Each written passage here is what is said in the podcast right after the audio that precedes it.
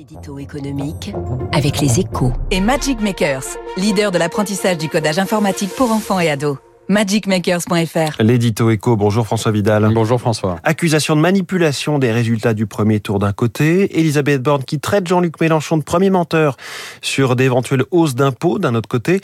François, cet entre-deux tours s'annonce musclé. Oui, et ce pourrait bien être qu'un avant-goût hein, de l'ambiance qui régnera à l'Assemblée nationale pendant les cinq prochaines années. Car cette stratégie de la tension permanente, teintée d'un rapport à la vérité plutôt distant, est bien dans la manière des insoumis, hein, principale force politique de la NUPES. En 2017 déjà, hein, ils avaient contesté pendant quelques heures le score de Jean-Luc Mélenchon au premier tour de la présidentielle. En remettant en cause les décomptes du ministère de l'Intérieur depuis dimanche, ils se livrent au même exercice, une manière de se victimiser afin de mobiliser leur camp dans la perspective du second tour. La fake news sur le soi-disant projet du gouvernement de hausse de la TVA vise exactement le même, le même objectif. Jean-Luc Mélenchon a mis le doigt sur un point faible hein, du projet présidentiel, puisqu'il ne détaille pas la manière dont il compte ramener le déficit sous les 3% d'ici 2027.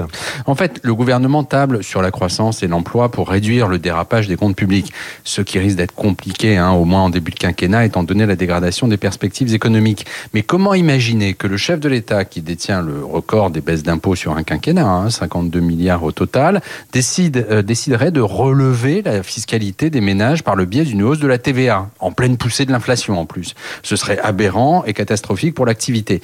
En fait, cette fake news a surtout pour but d'allumer un contre-feu, alors que le programme de la NUPES prévoit 150 milliards de hausse d'impôts, dont 35 milliards pour les ménages. Un coup de massue de nature à faire passer le choc fiscal de Hollande, qui a cassé la croissance et le moral des Français en 2012, pour une simple chicanaude. Une simple chicanaude, j'aime bien ce, ce mot. Pour finir, François Vidal, directeur délégué de la rédaction des Échos, votre journal qui sur la chute des marchés hier sous le coup de l'inflation et des taux d'intérêt. C'est bien de cela dont on parle avec mon invité que j'accueille.